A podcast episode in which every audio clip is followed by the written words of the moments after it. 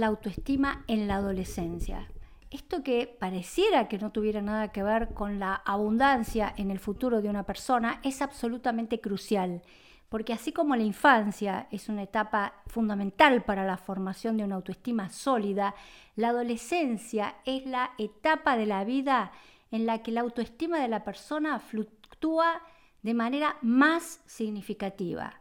Y esto, como yo me desarrolle en la infancia y en la adolescencia, va a ser los resultados los voy a tener en el adulto. Es decir, que si vos adulto me estás escuchando, sabe que hoy sos la consecuencia de lo que viviste en tu infancia y en la adolescencia. Y si tenés un niño, un chico adolescente, escucha este podcast porque te va a ayudar mucho. La adolescencia, entonces, como dije, es la etapa donde más se fluctúa. Se calcula que más de la mitad de los adolescentes sufren en su día a día a causa de una autoestima demasiada baja.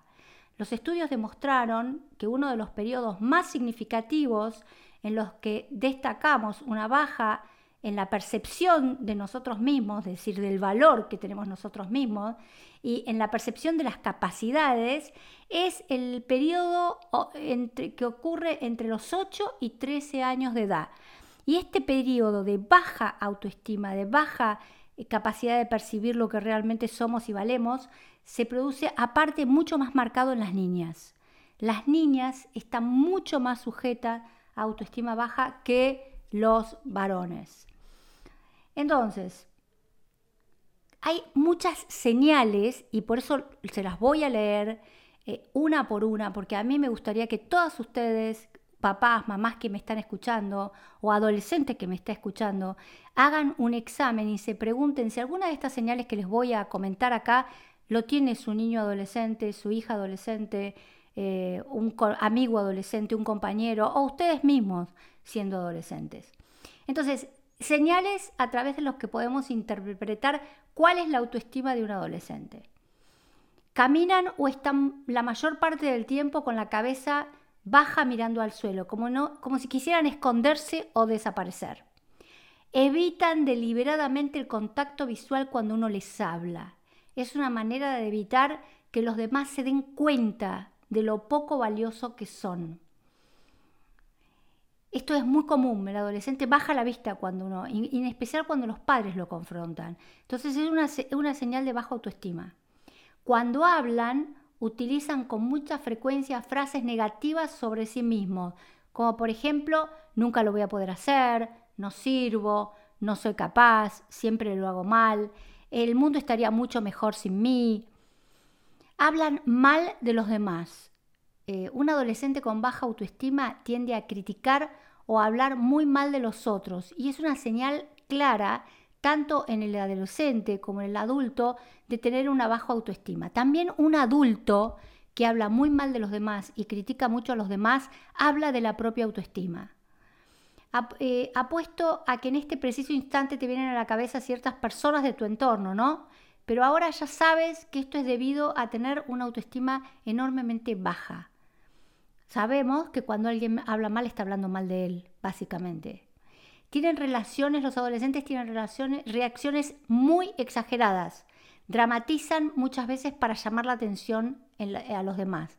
E inclusive eh, cuando tenemos adolescentes que hablan de que, por ejemplo, no quieren vivir más o que la vida no tiene sentido, eh, o hacen eh, acciones que podrían parecer pseudo suicidas, sabemos que son señales de alarmas para pedir ayuda, por lo cual hay que estar muy atento.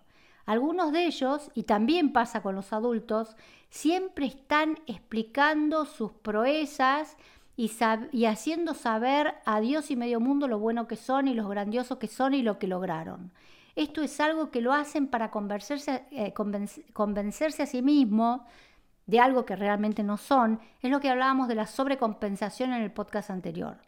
Por otro lado, acuérdense que ahí aparece mucho la exageración que a veces llega a la mentira. Son mentiras que sin querer la propia persona se pone para salir de su mundo dramático.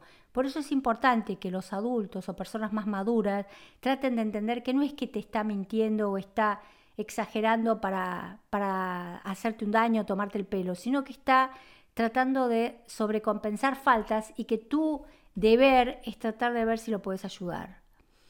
A menudo el adolescente habla o reacciona de manera muy agresiva, especialmente con los padres, que es con quien tienen más confianza y quienes saben que no los van a abandonar pase lo que pase. Una de las cosas que tenés que saber con tu hijo adolescente es que si no se enoja con vos, ¿con quién se enoja? Esa fue una pregunta que hace muchos años un gran didacta de APA me hizo a mí y me dijo, Cecilia, si tus hijos no se enojan con vos, ¿con quién se van a enojar? Si se enojan con otro, el otro los se puede ofender y los puede dejar. Pero si se enojan con los padres, saben que el amor es incondicional. Por supuesto hay que tener límites y acá hay que saber cuándo uno tiene que decir basta a una situación enormemente agresiva o traumática que puede generar un adolescente con un padre. Por supuesto acá saber la línea que puede pasar y la que no puede pasar es fundamental. Pero sí hay que tener paciencia con que muchas veces el enojo del adolescente con el padre es el enojo de él con él que mm, larga, evacúa en uno y uno en la medida, miren, esto es súper importante y esto lo baso en años de clínica. Tengo 35 años de clínica. El año que viene voy a cumplir 30 años de psiquiatra. Así que si lo he visto toda mi vida, eh, tienen que saber que cuanto más uno puede mantenerse firme frente a la agresión del adolescente sin que esa agresión a uno lo descoloque, más rápido salen. La fuerza de un padre salva a un adolescente de una crisis. También eviten situaciones, eh, evitan los adolescentes situaciones en las que tengan que relacionarse a nivel social porque se sienten poco adecuados, no quieren mostrarse o quieren que se esfuerzan mucho por eh, caerles bien a los demás, entonces prefieren la retracción. Acuérdense que de niños nos importa muchísimo ser aceptados y amados y reconocidos por nuestros padres. Pero en la adolescencia, lo que le va a importar al adolescente básicamente es lo que piensen y crean los compañeros. Pero esto no significa que el apoyo y el entendimiento y la comprensión y que el padre sepa exactamente qué, tiene que hacer no sea tan importante como el apoyo de los adolescentes, de los, del par, de los grupos. Antes se decía mucho más en mi época, 20 años atrás, que los grupos eran mucho más importantes que los padres. Ahora se sabe que no. El adolescente necesita padres firmes, seguros, que estén, que, con, con los cuales se pueda contar y confiar. Teniendo en cuenta la extrema sensibilidad que hay en todo adolescente, las experiencias desagradables vividas en la adolescencia pueden ser totalmente devastadoras. Por eso es que mucha gente adulta no logra éxitos económicos por las experiencias en la adolescencia. No solamente con los pares, se sabe ahora, esto es muy nuevo en el psicoanálisis, el impacto del vínculo con los hermanos. A veces vínculos negativos, malos con un hermano, situaciones de fracaso, frustrantes, hermanos que no quieren, que no acompañan, que hostigan, que maltratan, que rechazan al adolescente, ese tipo de hermanos puede generar consecuencias enormemente traumáticas y devastadoras en el futuro adulto. Entonces, ojo, papá, mamá, hermana, hermano, ojo cómo tratas, qué pasa con el vínculo con los hermanos. Entonces, como han escuchado, eh, es una etapa de una inseguridad enorme y esto cuando no se resuelve, no se está atenta, no se busca ayuda profesional o no se trata de ver qué puedo hacer con este adolescente que está sufriendo, generalmente eh, aparecen cuadros de dejar de estudiar, tomar drogas, hacen cambios radicales, dejan de comer e inclusive ahora estamos lamentablemente teniendo índices de suicidios muy altos. Entonces papá, mamá, sabe que estoy, sabe que tenés mi mail eh, en, las redes, eh, en, este podcast, en las redes lo tenés. Si tenés alguna duda de tu hijo adolescente, no dudes en escribirme, no dudes en consultarme.